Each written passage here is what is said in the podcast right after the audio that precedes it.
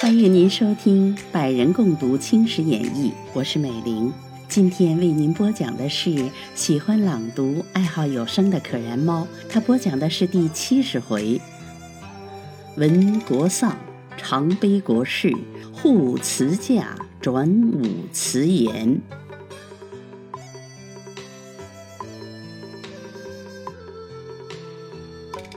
却说曾国藩驻节祁门，接到秦王诏命，与胡林翼往复持书。筹商北援的计策，怎奈安徽军务正在吃紧，一时不能脱身。且长毛目的专注祁门，分三路来攻：一出祁门西边，陷景德镇；一出祁门东边，陷婺源县；一出祁门北边，渔阳占领，直趋国藩大营。国藩麾下只有鲍超。张运兰二军还是得用，奈已调发出去，弄得孤营独立，危急万状。国藩不得已自去抵敌，行至途次，闻长矛数万到来，军心大恐，霎时溃退，只得回转祁门。国藩能将将，不能将兵，所以屡出屡败，亏得左宗棠迟至婺源，六战六胜。把长毛驱逐出境，东路使通，鲍超、张运兰复破长毛于杨占领，长毛一急遁走，北路方才安静。国藩心中稍慰，廷计亦于此时到来，阻住入园，自是国藩一家一房角。到咸丰十一年春季，左宗棠与鲍超合军，克复景德镇，军威大振。左宗棠得赏三品金堂，鲍超得赏真物。已而张玉兰攻克徽州，左宗棠收复建德，祁门解严。国藩移驻东流县，袭鲍超助攻安庆，安庆为长江重镇。自曾国荃进攻，长毛遂各处串扰，冀国权撤围自救。偏这国权不肯撤围，日益攻扑。就是当祁门紧急时，国藩受困，他也无心顾及，硬要攻破此城。长毛恨极，遂集众十万，由陈玉成统带来援安庆。国权趁他出道，分军围城，自己却督率精锐，出其不意，冲入敌营。长毛自远道汇集，方在劳乏的时候，勉强抵敌，心智未定。没有不败的道理。当被国权一阵杀退，玉成上司整队再战，忽报胡林翼移营太湖，遣多隆阿、李旭仪、遣多隆阿、李旭仪等前来安庆。玉成料事不佳，改图上攻，从间道绕出霍山，一股攻入，接连破了阴山，直趋湖北，拔了黄州。分兵取德安、随州，四眼狗到底不弱。胡林翼急袭李旭仪回援，玉成留党羽守德安，自率众三万复回安庆，扑攻国权营数日。国权凭好堵御，好似长城一般。玉成不能克，鲍超自南岸进攻，多隆阿自东岸进攻。玉成走据及贤关。忙调集杨辅清等，再至安庆，筑起十九垒，援引城中。刘汉琼、刘苍林屯驻关内，作为后应。国藩袭鲍超攻击贤关，杨载福率炮船水师驻国权，守住银壕。多隆阿移驻桐城，截剿长毛后援。自四月至七月，相持不下。胡林翼复遣陈大吉助鲍超，两军夹攻，猛扑七昼夜，方得攻入。擒住汉囚刘苍林，解金阵法。及咸关以下，陈杨两囚断了后应。曾国荃气焰越张，会合杨载福炮船水陆攻击，连毁敌垒十九座。陈玉成、杨辅清等遁去，安庆城内的安庆城安庆城内的长毛，志士使志士使孤立无助。到七月下旬，梁又告绝，守城汉囚叶云来、西瑞突围，被国权截住，无路可钻，只得退回。国权逼城筑垒。绝遂埋药，于八月朔日，地雷爆发，轰坍城墙。国权率军杀入城内，长矛没有一个逃避，大家冒死相战。等到精疲力尽，等到精疲力尽，枪折刀残，方个个毙命。自叶云来以下，共死一万六千人。安庆被长矛占据，已历九年。国权得死雄都，勘定东南的基础。国藩文杰，迟至安庆受俘。当下飞章奏告，奏折甫发，忽接到一角咨文，乃是从热河发来。拆开一瞧，顿时大哭。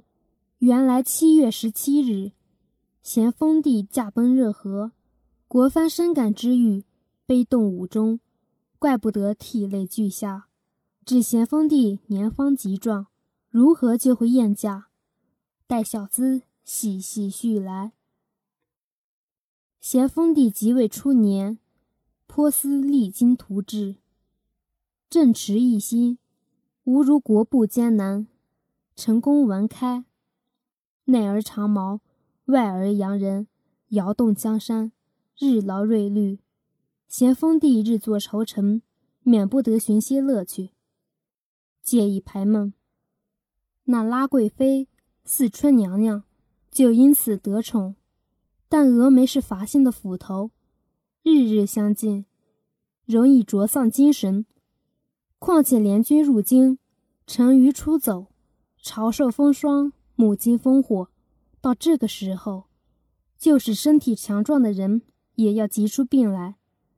褒贬得当，至何意告成。恭亲王遣，恭亲王遣在元奏，恭亲王遣在元奏报行在，并请回銮日期。咸丰帝详问京中情形，在元便据实复陈。圆明园烧了三日三夜，搜括尽尽。你想咸丰帝得此消息，心中难过不难过？咸丰帝心灰意懒，自然不愿回銮。便说天气渐寒，朕拟暂缓回京，待明春再定行止。在元也不归见，反几口赞成，便令随行的军机大臣录了上谕，颁发到京。在元留住行在，算是护驾。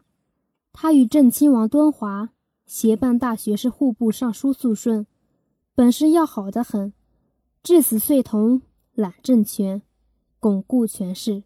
这三人中，肃顺最有智谋，在元、敦华的谋划，都仗肃顺主持。景寿、穆英、匡源、杜汉、焦佑营五个军机随驾北行，便是肃尚书一力保举，作为走狗。肃顺所最忌的有两人，一个是皇贵妃的那拉氏，一个是恭亲王奕欣。那拉贵妃是个侍女班头。宫中一切事务，多由那拉指使。咸丰帝非常宠任皇后，素性温和。皇后素性温厚，不去御文。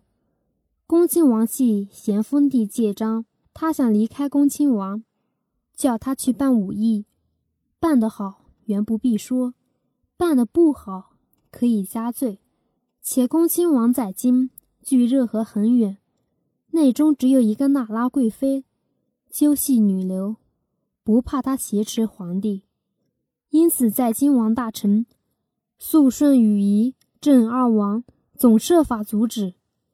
冬季说是太寒，夏季说是太热，春秋二季无此可及，只说是京中辟了兵险，凄惨得很。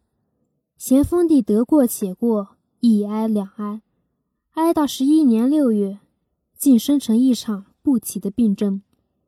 二数相间，变成绝症，况三数乎？病已大见，急召在元、端华、肃顺、景寿、穆英、匡元、杜汉、焦右营八人入受顾命，立皇子载淳为皇太子，并因太子年幼，纯纯嘱咐，要他尽心竭力，加辅右军。八人奉命而出，过了一日，咸丰帝竟崩于避暑山庄行殿寝宫，享年三十一岁。在元、端华、肃顺等，即服六岁的皇太子，在书前即了尊位，便是穆宗义皇帝。当下尊皇后钮祜禄氏及生母皇贵妃那拉氏，都为皇太后，拟定新皇年号。是其祥二字，后来尊谥大行皇帝为文宗显皇帝，并上皇太后威号，叫做慈安皇太后；生母皇太后威号叫做慈禧皇太后。后人呼他们为东太后、西太后。这且慢表，单说在元、敦华、肃顺等，福兴皇帝四位自称为称赞政武王大臣，先颁喜诏。后颁哀诏，在亲王大臣多至恭亲王府议事。恭亲王一心道：“现在皇上大行，四主年幼，一切政权想总在一朕而亡，即上书肃顺了。”言至此，叹了数声。王大臣等多与肃顺不和，且见恭亲王有不足意，便齐声道：“王爷系大行皇帝胞弟。”论及我朝组织，先皇有冲，应由王爷辅政，轮不到一正二王身上。速上书更不必说呢。恭亲王虽没有回答，头已点了数点。正愁意间，忽报宫监安德海自热河到来。安德海系那拉太后宠监，恭亲王料有机密事件。便辞退王大臣，独召安太监进府。安太监请过了安，恭亲王引入密室，与他讲了一日，别人无从听见，小子也不敢虚传。安太监于次晨匆匆别去，恭亲王即发指日奔丧的折子。这折子递到热河，一镇二王先去斩月，月毕，帝与肃顺，肃顺大略一瞧。便道：“恭亲王借口奔丧，突来夺我等政权，须阻住他方好。”怡亲王道：“他是大行皇帝胞弟，来此奔丧，名正言顺，如何可以阻他？”肃顺道：“这有何难？即说京师重地，留守要紧，况子宫不日回京。”更无庸来此奔丧，照这样说，难道不名正言顺吗？肃顺的计谋，恰也不劣，无如别人还要比他聪明，奈何？怡亲王大喜，便令肃顺批好原折，颁发出去。这时方布置妥帖，呼御史董元淳具上一折，请两宫皇太后垂帘训政。怡亲王一瞧，便道。放屁！我朝自开国以来，并没有太后垂帘的故例，哪个混账御史敢倡此意？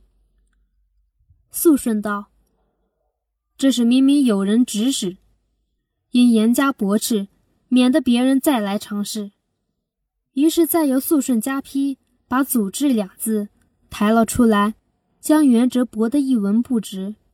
幕后有如在秀言乱政，当按律加罪。等语批发以后，三人总道没有后患，哪里晓得这等批语，同事没效。咸丰帝临终时，这世传受命的玉宝早被西太后取去。肃顺虽是聪明，这件事恰先输了一着，一着走错，满盘是输，所以正为西太后所致。西太后见怡亲王等独断独行，批语一切。并未入禀，遂去与慈安太后商议。慈安太后本无意垂怜，被西太后说的异常危急，倒也心动起来，便道：“一镇诸王，怀着这么鬼胎，如何是好？”西太后道：“除密诏恭亲王一心外，没有别法。”慈安太后点头，遂由西太后拟定懿旨，请慈安太后用印。慈安太后道：“前日先皇所赐的玉玺，可用得吗？”西太后道：“正好用得。”随取玉玺签印，乃是篆文的“同道堂印”四字。人遣安德海星夜攒成去召恭亲王，约月一旬，恭亲王一心。竟奸臣迟滞，肃顺留意侦探，闻恭亲王到来，忙报之仪正二王。仪正二王大吃一惊，正想设法讨对，忽报恭亲王一心来见，三人只得出营。接入后，先由在元开口问：“六王爷何故到此？”一心道：“特来叩谒子宫，并慰问太后。”在元道，前已有旨，令六王爷不必到来。难道六王爷未曾瞧过？一心说是未曾接到，并问何时颁发。在元屈指一算道：“差不多有十多天了。”一心道：“这且怪不得，兄弟出京已七八天了。”这是鬼语。肃顺即插口道。六王爷未经奉诏，竟自离宫，京城里面何人负责？一心道：“这些不妨，在京王大臣多得很嘞。现在京内安静如常，还怕什么？况兄弟此来，一则是亲来哭灵，烧尽臣子的道理；二则是来请两宫太后安，明后日即你回京。这里的事情有诸公在此。”是最好的了。兄弟年轻望浅，还仗诸位指教。肃顺尚未回答，忽从在元背后走出一人，朗声道：“寇爷子公原是应该的，若要入境太后，恐怕未便。”一心瞧将过去，乃是军机大臣杜汉，便道：“为何不便？”杜汉道：“两宫太后。”与六王爷有叔嫂的名义，叔嫂须避嫌疑，所以不应入见。一心不觉其意，正想辩驳，乃在元、端华、肃顺三人都随声附和，好似杜汉的言语当作圣经闲传。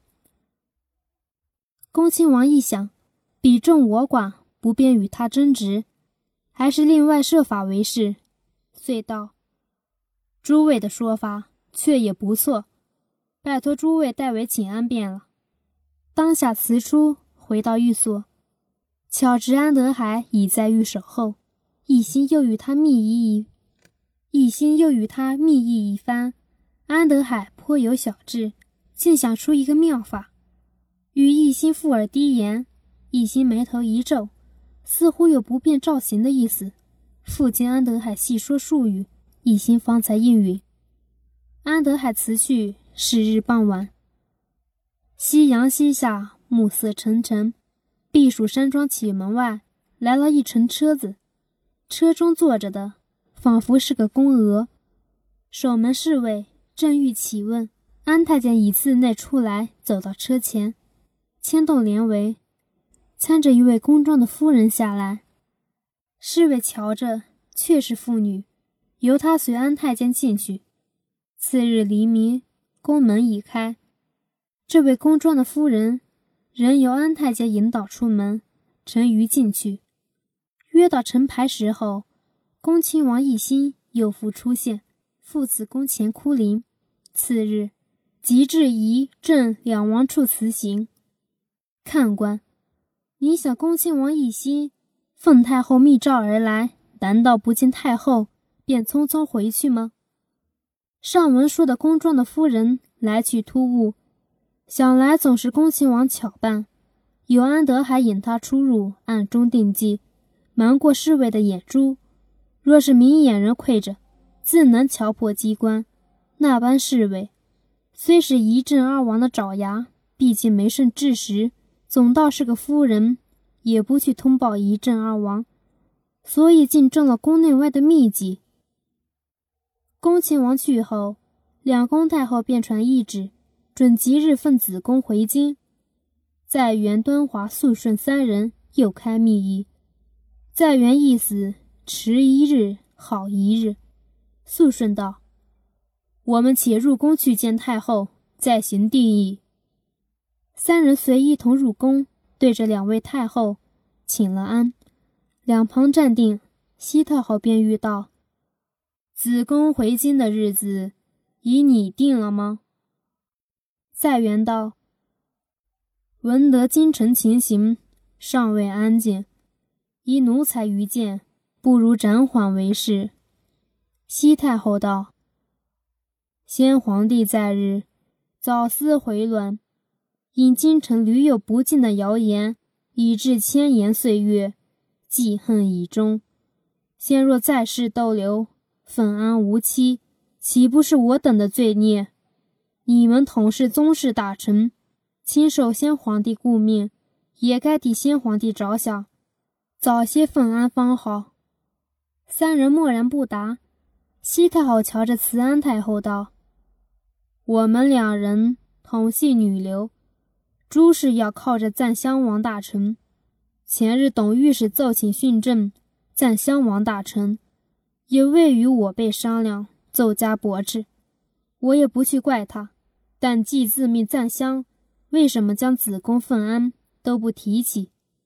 自己问自己，恐也对不起先皇帝呢。慈安太后也不多说，只答了一个“是”字。肃顺此时忍耐不住，便道：“母后训政，乃是我朝祖制，未曾有过。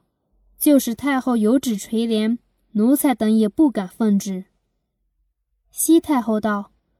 我等并不欲违反祖制，只因四王有冲，事事不能自主。我等并不欲违反祖制，只因四王有冲，事事不能自主，全仗别人辅助，所以董元淳一折也不无可采处。你等果肯结成赞襄，乃是很好的事，何必我辈训政？但现在子宫奉安。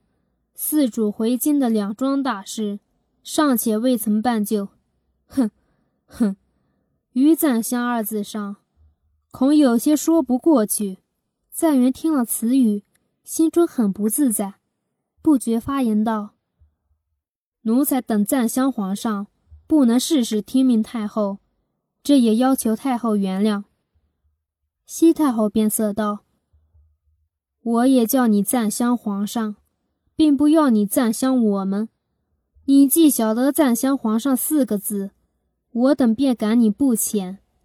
你想皇上是天下共主，一日不回京，人心便一日不安，皇上也是一日不安，所以命你等检定回京日子，劳您等奉丧护驾，早日到京，乃就是赞襄尽职了。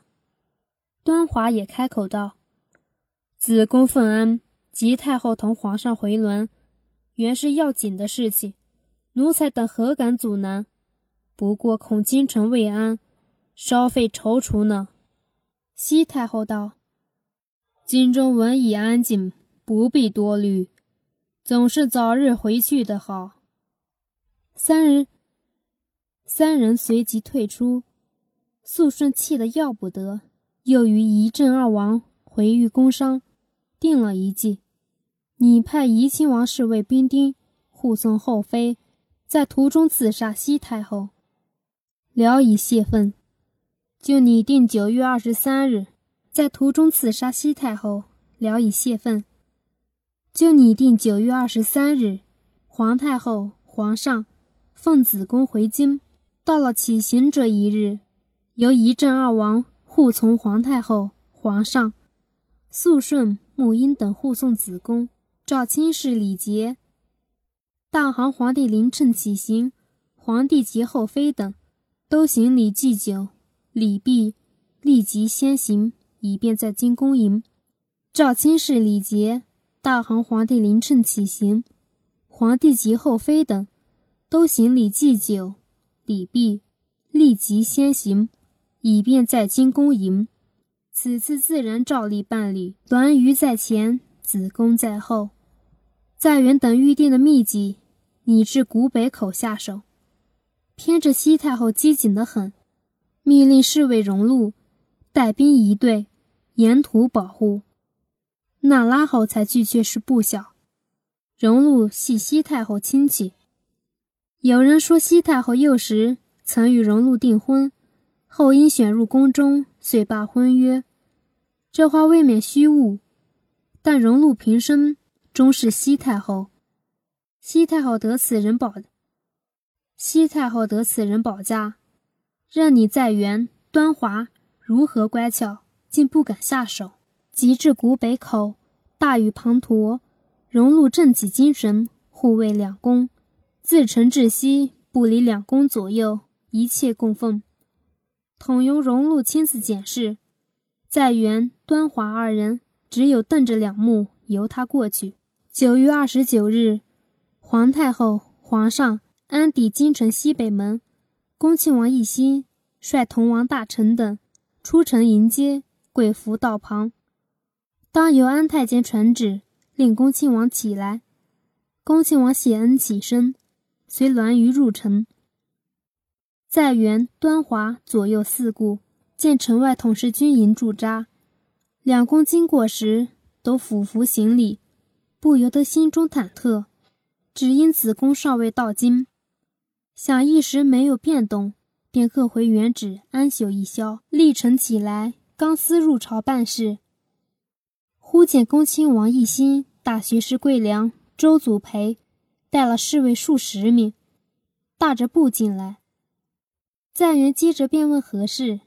一心道：“有旨请夷王卸任。”在元道：“我奉大皇皇帝遗命，暂襄皇上，哪个令我卸任？”一心道：“这是皇太后、皇上谕旨，你如何不从？”正在争论，端华义走入厅来，约在元同居入朝，见了一心、在元两人相争，还不知是何故。只见一心对着他道：“真正凑巧，免得本旨往返，现奉谕旨，着一正二王卸任。”端华呲的一笑，随道：“上谕需要我被拟定，你的谕旨从哪里来的？”一心取出谕旨，令二人瞧阅。二人不暇读旨，先去瞧那签印，但见上面签着“玉宝”，幕后是“同道堂印”四字。在元问此印何来？一心道：“这是大行皇帝弥留时亲给两宫皇太后的。”在元端华齐声道：“两位太后不能令我等卸任，皇帝冲幼更不必说，卸任不卸任？”一心勃然大愤道：“两位果不愿接旨吗？”两人连说：“无旨可接。”一心道。玉宝不算，有先皇帝遗传的同道堂印也不好算吗？一心此时也只知太后了，喝令侍卫将两人拿下。后人有诗咏同道堂玺印道：“北守近年碧路长，鼎湖弓箭望滦阳。两宫夜半披风势，玉玺亲签同道堂。”毕竟两人被拿后，如何处置？且知下回续叙。